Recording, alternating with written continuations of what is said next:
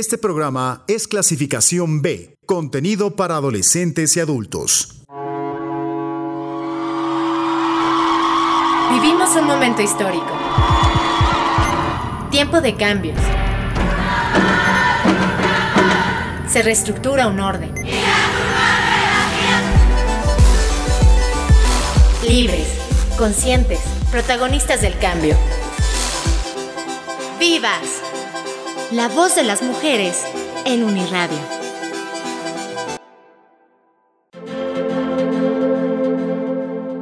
Muy buena noche, qué gusto saludarles. Soy Ginarelli Valencia. Arrancamos un episodio más de Vivas, el programa de género de Uniradio, la estación de la Universidad Autónoma del Estado de México. Le pedimos que nos acompañe durante los siguientes minutos. Estaremos hablando de un tema de actualidad, sobre todo reflexionando para eh, comprender mejor y sobre todo emprender acciones que nos permitan eh, vivir en una sociedad más equitativa. Como cada ocasión, saludo con mucho gusto a Katia Fuentes, quien es productora y con quien comparto los micrófonos de este espacio. Katy, ¿cómo estás? Muy buena noche.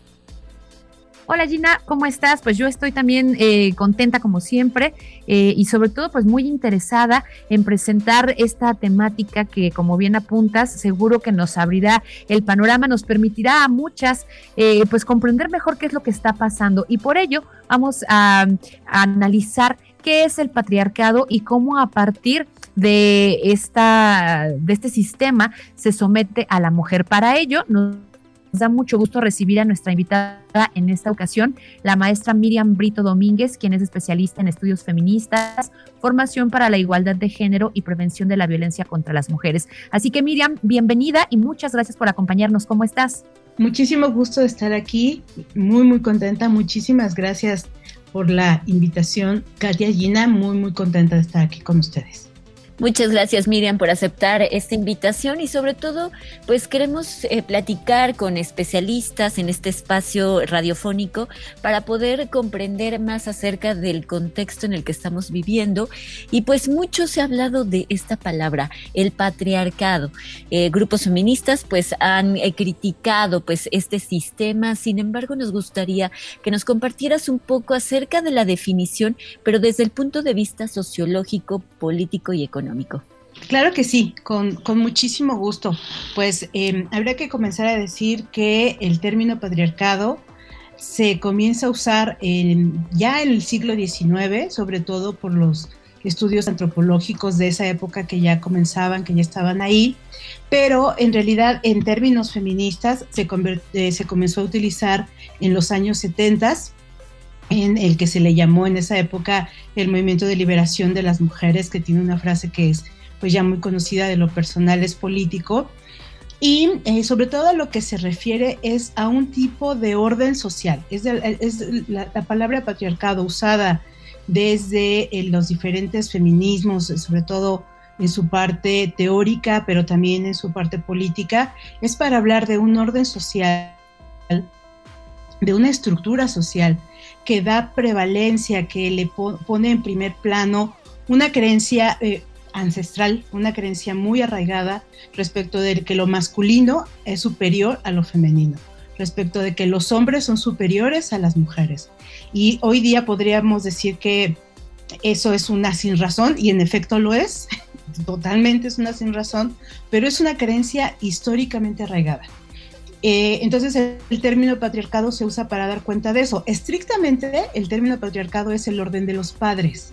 Se refiere, a, por ejemplo, pensemos en Grecia y en Roma, al pater familias, que tiene poder textualmente de vida y de muerte sobre los miembros de su familia y sus esclavos, sobre su esposa o esposas, hijas e hijos, eh, servidumbre y las y los esclavos. Y eso podría decirse, ahí es que eso pasó hace mucho, es que eso ya no sucede. Bueno, pues pensemos en los casos más cruentos de feminicidio, donde son estos padres de familia los que asesinan a sus compañeras y a sus esposas o a sus hijas, incluso a sus hijos.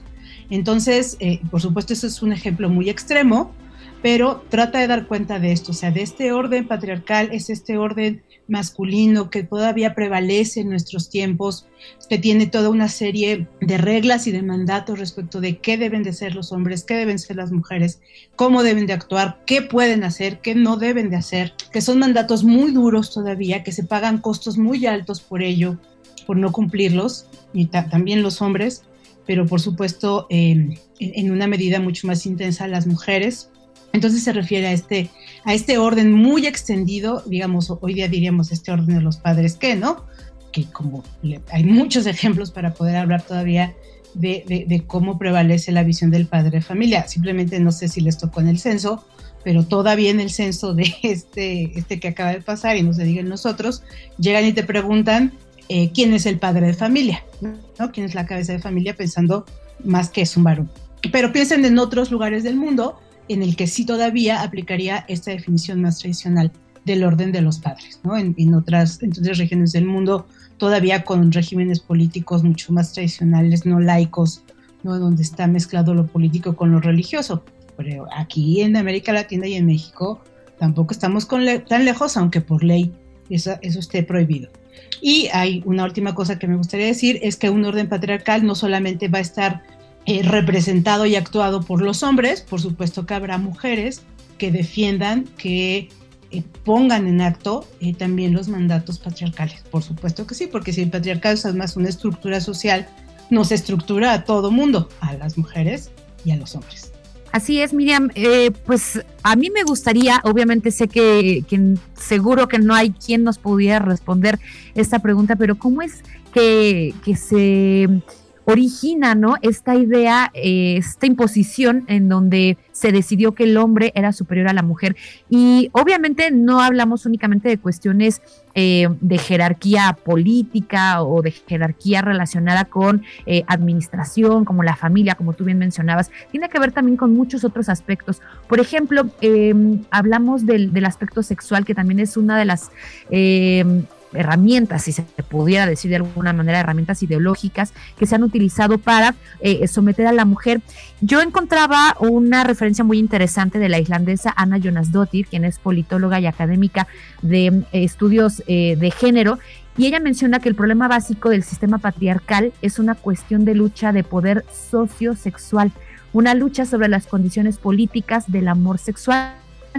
Entonces, bajo esta perspectiva, que nos pudieras platicar de qué manera podemos nosotros entender esta interrelación que hay entre el amor, la sexualidad y el ámbito político y cómo esto se convirtió, por decirlo de alguna manera, en la exitosa fórmula para que el hombre, hablando de, los varones, pueda someter incluso en la actualidad a la mujer.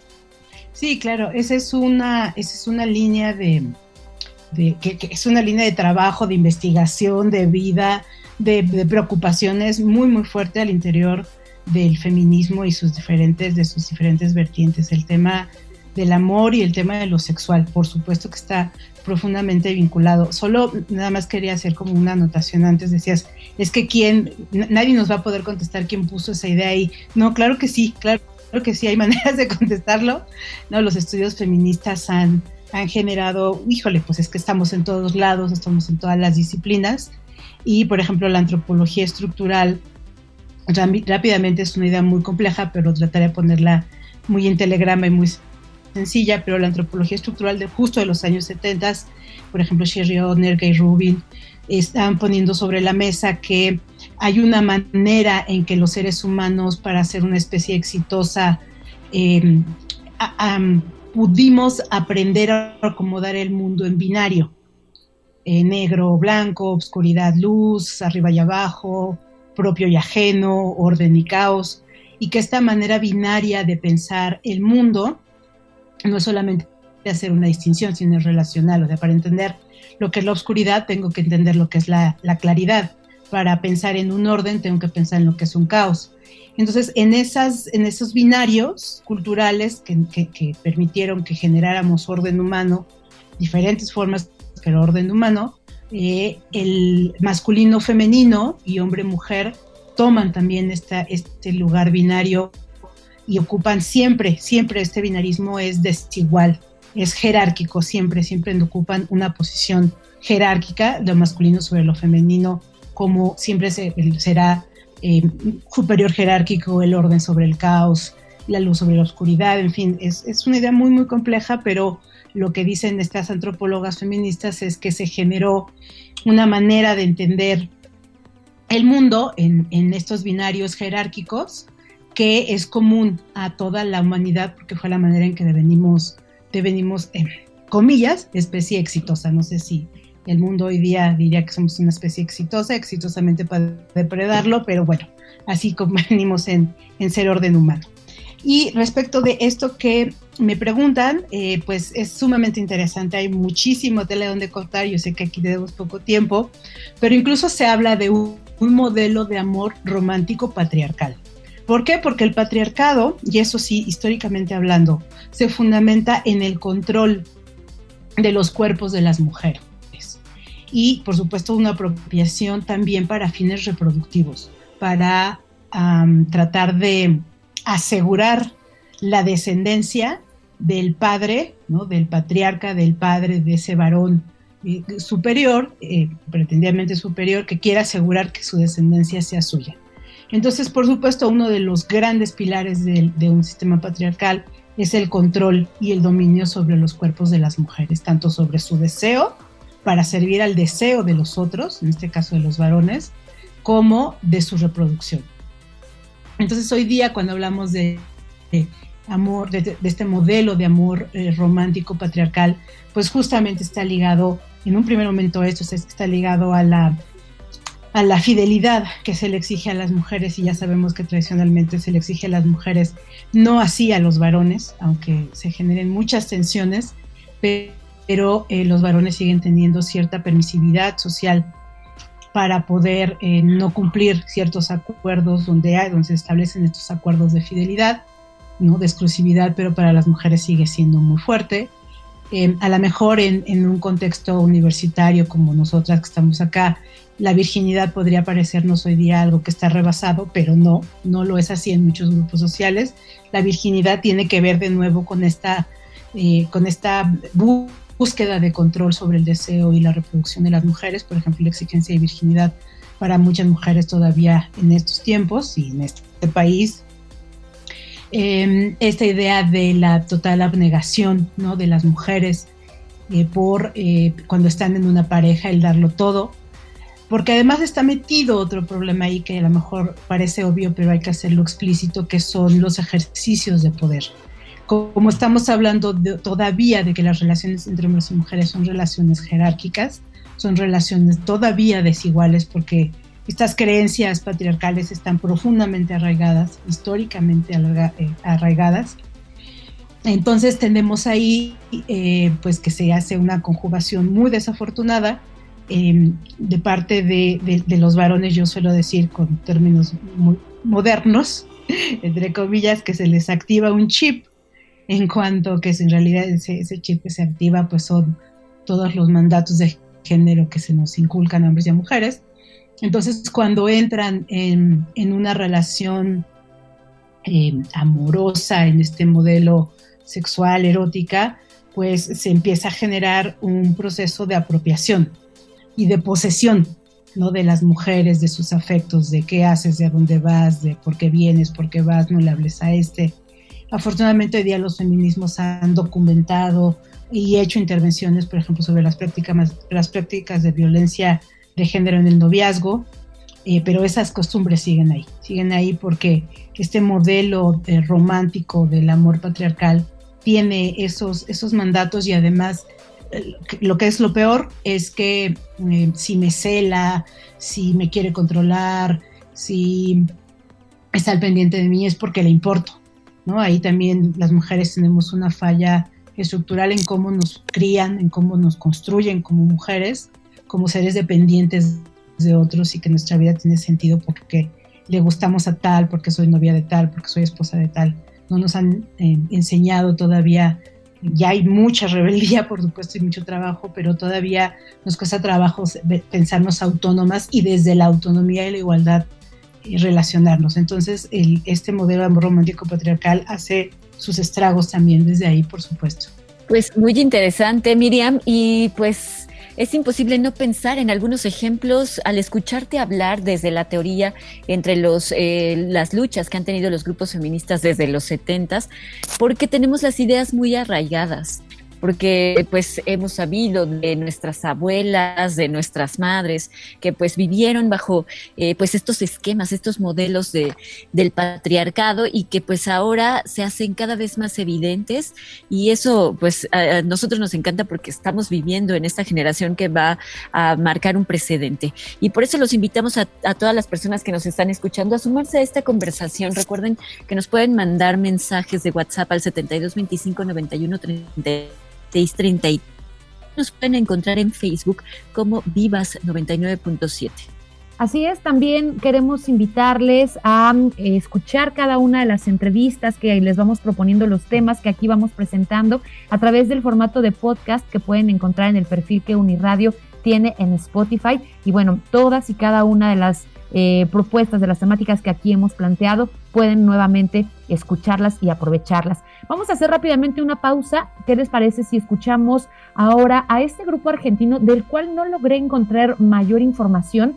Se denominan extremista y bueno, pues es una agrupación que a través de su música procura visibilizar distintas problemáticas sociales, como es por supuesto el patriarcado, y el tema que elegimos justo lleva ese título. Así que vamos a escucharlo, a reflexionar un poco también las realidades que ellos... Eh, en Argentina también están atravesando, que por, supuesto no son nada ajenas a las que ocurren aquí en México. Y enseguida eh, regresamos después de esta pequeña pausa con más en esta entrevista aquí en Vivas. Vivas.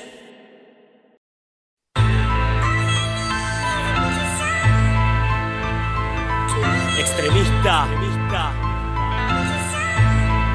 buscando conjeturas. Tantos milenios de opresión, tanta violencia machista, serán combatidos por la revolución color verde.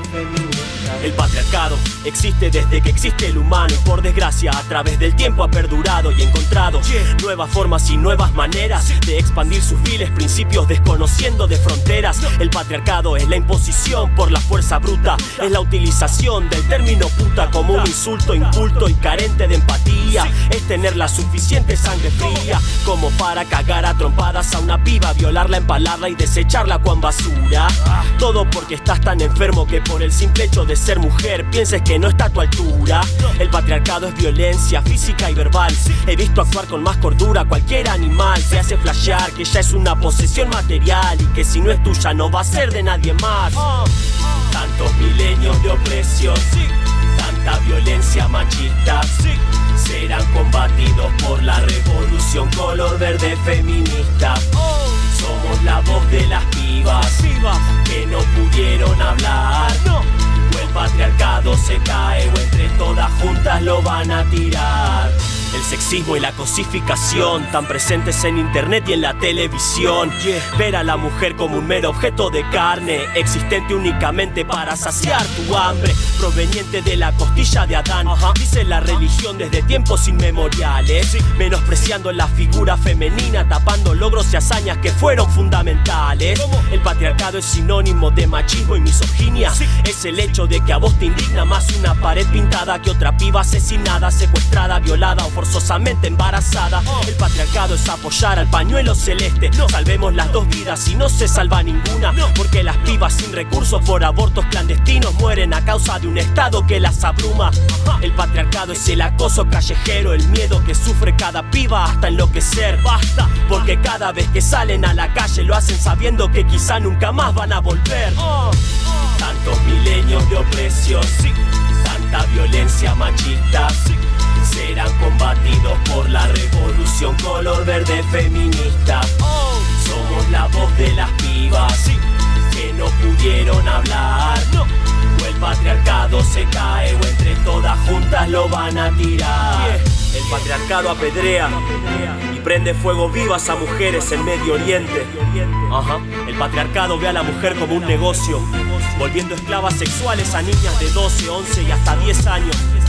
El patriarcado tilda de feminazis a las mujeres que luchan para que los derechos que les fueron extirpados vuelvan a donde pertenecen.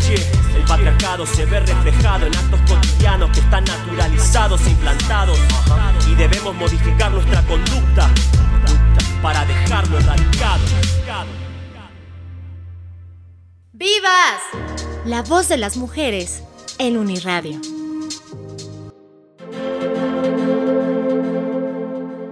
Continuamos con más en este programa de Vivas. En esta ocasión estamos platicando con la maestra Miriam Brito Domínguez. Ella es especialista en estudios feministas, en formación para la igualdad de género y prevención de la violencia contra las mujeres.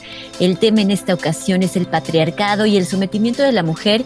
Ya nos hablaba un poco de los antecedentes, pero también cómo estas ideas están muy arraigadas y sobre todo en nuestra cultura mexicana.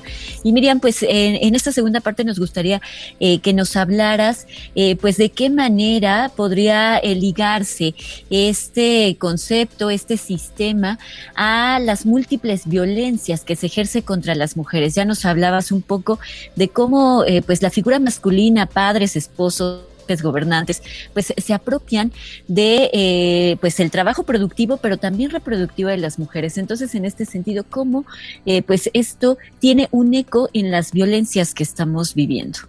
Sí, por supuesto. Gracias, Gina, por, la pregunta. Claro que, tienen, que tienen mucho que ver eh, este modelo patriarcal, este orden patriarcal en el que todavía vivimos eh, y que además tiene gran capacidad de adaptación a diferentes momentos históricos, mucha, mucha, mucha capacidad de adaptación a lo que, a lo que estamos viviendo hoy y su, y su relación con la violencia. Y es que el modelo patriarcal por sí mismo es violento. ¿No? Les decía yo hace un momentito, ¿no? Les compartí esta idea de que parte de la idea del pater familias, o sea, el pater familias eh, de, los tiempos antiguos eh, tenía el derecho tal cual, o sea, un derecho constitucionario, un derecho de la costumbre que en ese tiempo pues era un derecho legal, como lo veríamos, de vida y de muerte sobre los miembros de su familia, eh, sobre su esposa o esposas, hijas e hijos, servidumbre sus esclavas y sus esclavos.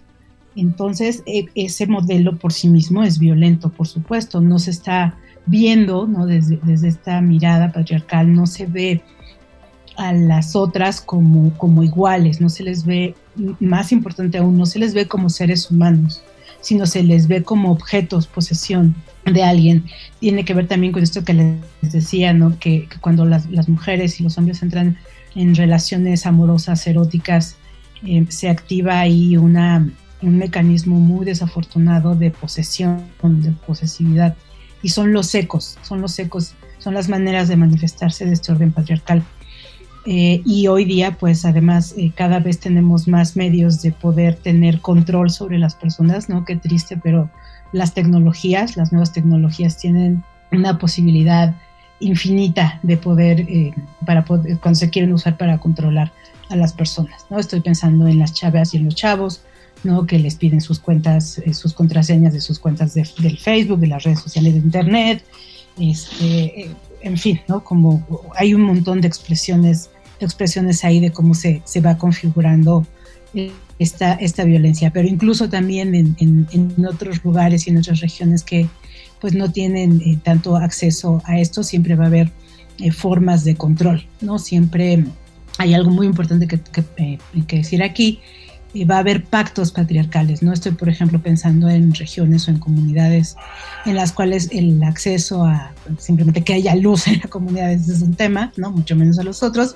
pero se va a decir, ¿no? Yo vi a tu mujer en tal lugar, yo vi a tu hija en tal lugar, yo vi a tu madre en tal lugar y qué estaba haciendo con tal.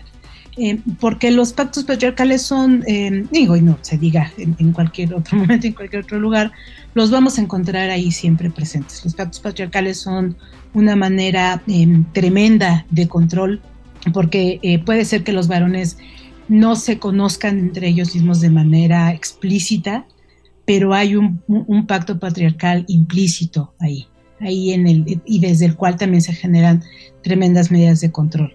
Entonces, pues con todo este cóctel, no tan complicado, en tanto que el propio modelo es una, es el, propio modelo patriarcal es violento, entre hay, hay, pactos patriarcales entre varones y también mujeres se suman, por supuesto, a este pacto patriarcal muchas veces, ¿no? Cuando las mujeres les dicen a sus hijas, sírvele de comer a tu hermano, lávale la ropa, eh, cuando le dicen tú llegas a las 8 de la noche y tu hermano pues siquiera no llega, ¿no? Cosas muy de la vida cotidiana donde podemos encontrar el eco de, de este modelo patriarcal, pues ya de ahí pasar a los ejercicios de violencia, pues es ya tremendamente fácil, ¿no? Me cuesta trabajo decir que sea tremendamente fácil pasar ya a los ejercicios de violencia porque, como también lo ha teorizado el feminismo, pues estos modelos patriarcales pues tienen sus dos formas, ¿no? Tienen al menos dos, dos formas, como muchas otras, como la violencia en general, que puede ser eh, una violencia abierta, una violencia directa, porque la violencia, hay que decirlo muy claramente, siempre es intencional y siempre es voluntaria. Este asunto de es que yo no sabía lo que hacía, es que no dudo que por supuesto pueda haber casos en los cuales las personas tengan algún eh, problema en, mental, en, el acomodo de su psique, pero eso eh, son esos casos muy específicos, ¿no? No por nada también las feministas decimos que los hombres que violentan son hijos sanos del patriarcado, porque desde estos valores del, del patriarcado que sobre todo es la posesión de las mujeres de todo, de sus cuerpos, de sus servicios, del trabajo doméstico, como ya lo mencionaron, del trabajo reproductivo, de la apropiación absoluta de todo, pues desde ahí claro que se generan ejercicios de violencia. Entonces la violencia siempre es voluntaria, siempre es intencional, siempre tiene alguna, algún objetivo con el que, él se quiere cumplir. Entonces desde, este desde estos valores, ya les diríamos así, valores patriarcales, pues puede haber violencia directa contra las niñas, las jóvenes, las mujeres, las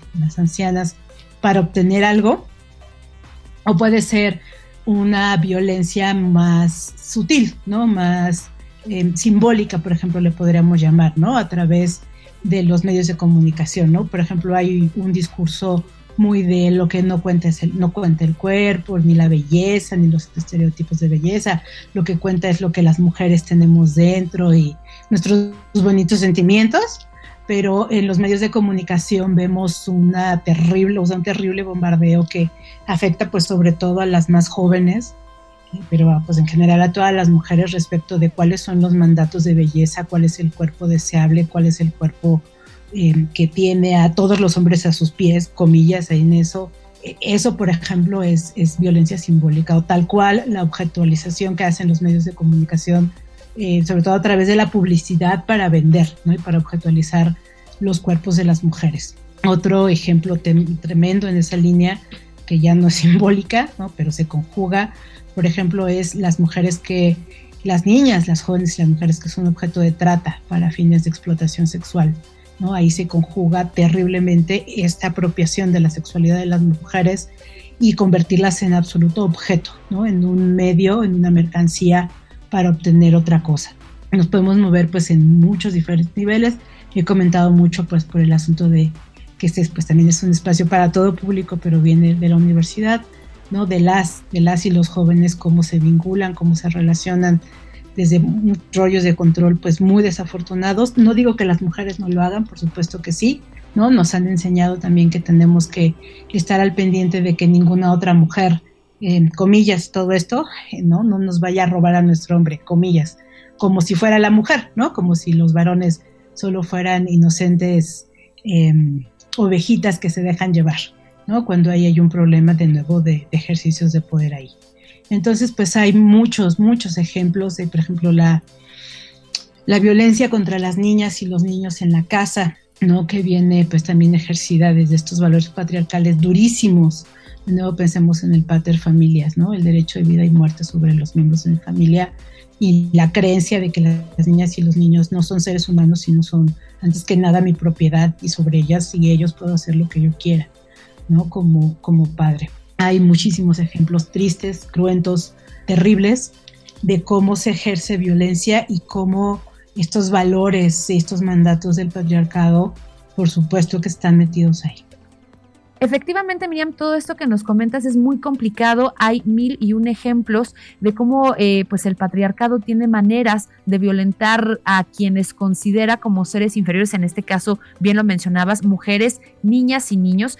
Y en ese sentido, bueno, pues ya enfocándonos también en la parte final de nuestra entrevista, eh, este poder patriarcal independientemente de las teorías, de las creencias, puede tener un origen divino, familiar, se puede fundar en estos acuerdos que tú mencionabas eh, de voluntades o de pactos implícitos entre los intereses masculinos, pero en todos y cada uno de estos modelos, eh, este dominio de los varones sobre las mujeres, sobre las niñas y los niños, se mantiene. Yo por ahí incluso encontré un, dato documentado desde la antigua Mesopotamia, eh, entre los años 6000 y 3000 antes de Cristo. Entonces, estamos hablando, como tú mencionabas, es una creencia, un sistema milenario.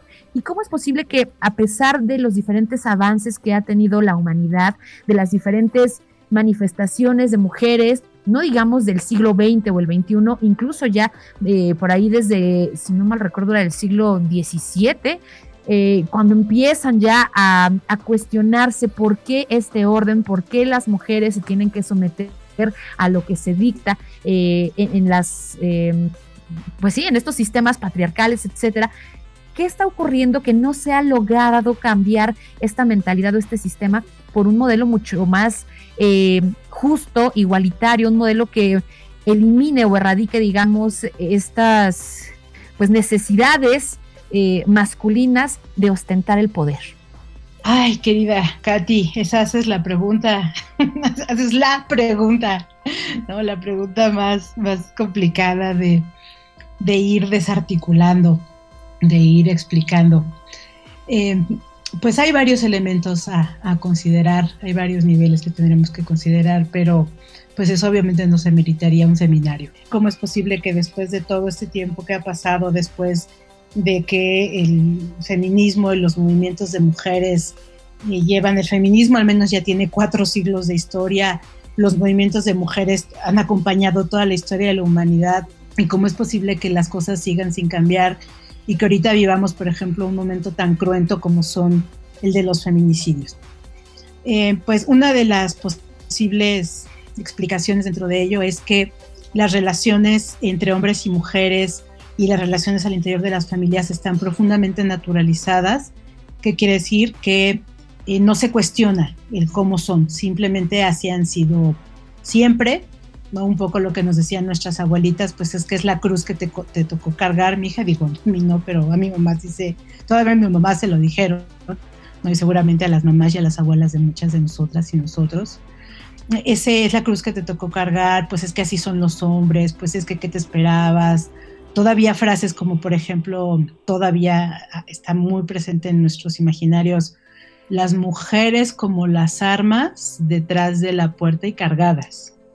Eh, esas, eh, eh, todos esos elementos nos hablan, como son mil ejemplos, nos hablan todavía de que esta naturalización de que las relaciones entre hombres y mujeres son naturalmente así, em, sigue siendo algo que está operando en contra de los de cambios más profundos.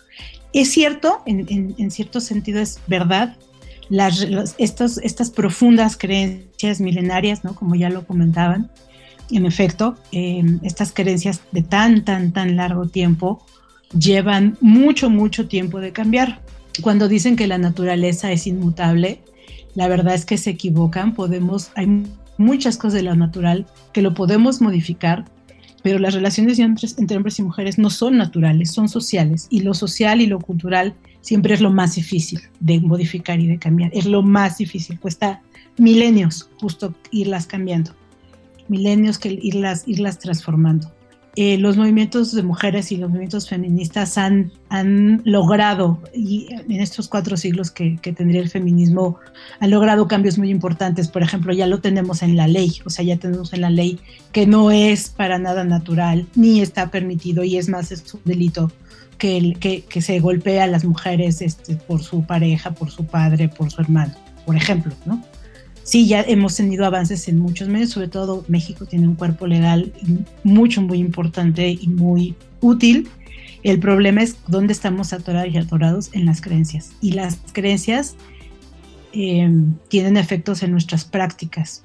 Y hablo de creencias profundas, hablo de la manera en que entendemos el mundo, de quiénes son los hombres, de quiénes son las mujeres, de cómo deben de ser, de cómo quiero que sean las mujeres de mi alrededor o cómo quiero que sean los hombres de mi alrededor y de las cosas que hago para que eso funcione. Además, como también suelo decir, los varones tienen, si bien es cierto que el patriarcado y el machismo nos jode la vida a todo el mundo, a hombres y a mujeres, también a los hombres tiene costos muy altos para ellos. Los varones tienen todavía una bolsa de privilegios ahí. Y renunciar a esos privilegios no es algo que, o sea, nadie renuncia a un privilegio por gusto, sino obligado por las circunstancias, y a veces ni así. Entonces, creo que sobre todo el nudo está ahí puesto, en las creencias, en las prácticas, en la manera de mirar el mundo, en el orden de género, que si, mientras siga siendo patriarcal y no lo desmontemos, pues va a ser complicado que lo, que, lo movamos. Em, tengo todavía mucha esperanza en que el trabajo que han hecho otras mujeres desde antes para que hoy estemos aquí nosotras hablando, em, el trabajo que generación por generación ha venido, em, han venido haciendo y estamos haciendo ahorita, pues va a ir eh, todavía, todavía poco a poco, ¿no? Como la velocidad que queremos, pero va a ir dándole oportunidad a las nuevas generaciones de que justo sigan desmantelando el orden patriarcal y muevan estas profundas y arraigadas creencias. No son creencias de cualquier tipo, son creencias estructurales, por eso es tan difícil modificarlas. Totalmente, Miriam, sobre todo porque, bien lo dices, eh, llevamos tantos años, tantas décadas bajo este sistema que es un poco complicado ir deslindándonos, sin embargo, pues hacer conciencia de que... Eh, no debemos normalizar estas conductas, es un gran paso y también nosotros tenemos esperanza en que esto vaya cambiando. Pues eh, queremos agradecerle mucho en esta ocasión a la maestra Miriam Brito Domínguez, ella es especialista de estudios feministas, formación para la equidad de género y prevención de la violencia contra las mujeres por platicar con el auditorio de Vivas. Muchas gracias, Miriam. Un placer y un gusto estar aquí, a sus órdenes pues también para nosotros ha sido todo un gusto y pues lamentablemente el tiempo nos ha alcanzado, pero nos despedimos agradeciendo a todas las personas que hacen posible esta transmisión, a Ginarelli Valencia en la conducción, a Katia Soto en la investigación Carlos Cortés y Néstor Gutiérrez están frente a la realización y yo soy Katia Fuentes en la producción y la co-conducción. Agradecemos también a toda la audiencia el favor de su compañía y la invitación siempre queda abierta para que cada lunes en punto de las nueve de la noche nos acompañen en un nuevo episodio de Vivas. Pásenla muy bien, eh, ojalá que estas temáticas y todo esto que acabamos de plantear lo podamos reflexionar y bueno, sigamos sumándonos en las diferentes actividades que nos permitan hacer estos cambios de estructura. Buenas noches y nos escuchamos en la próxima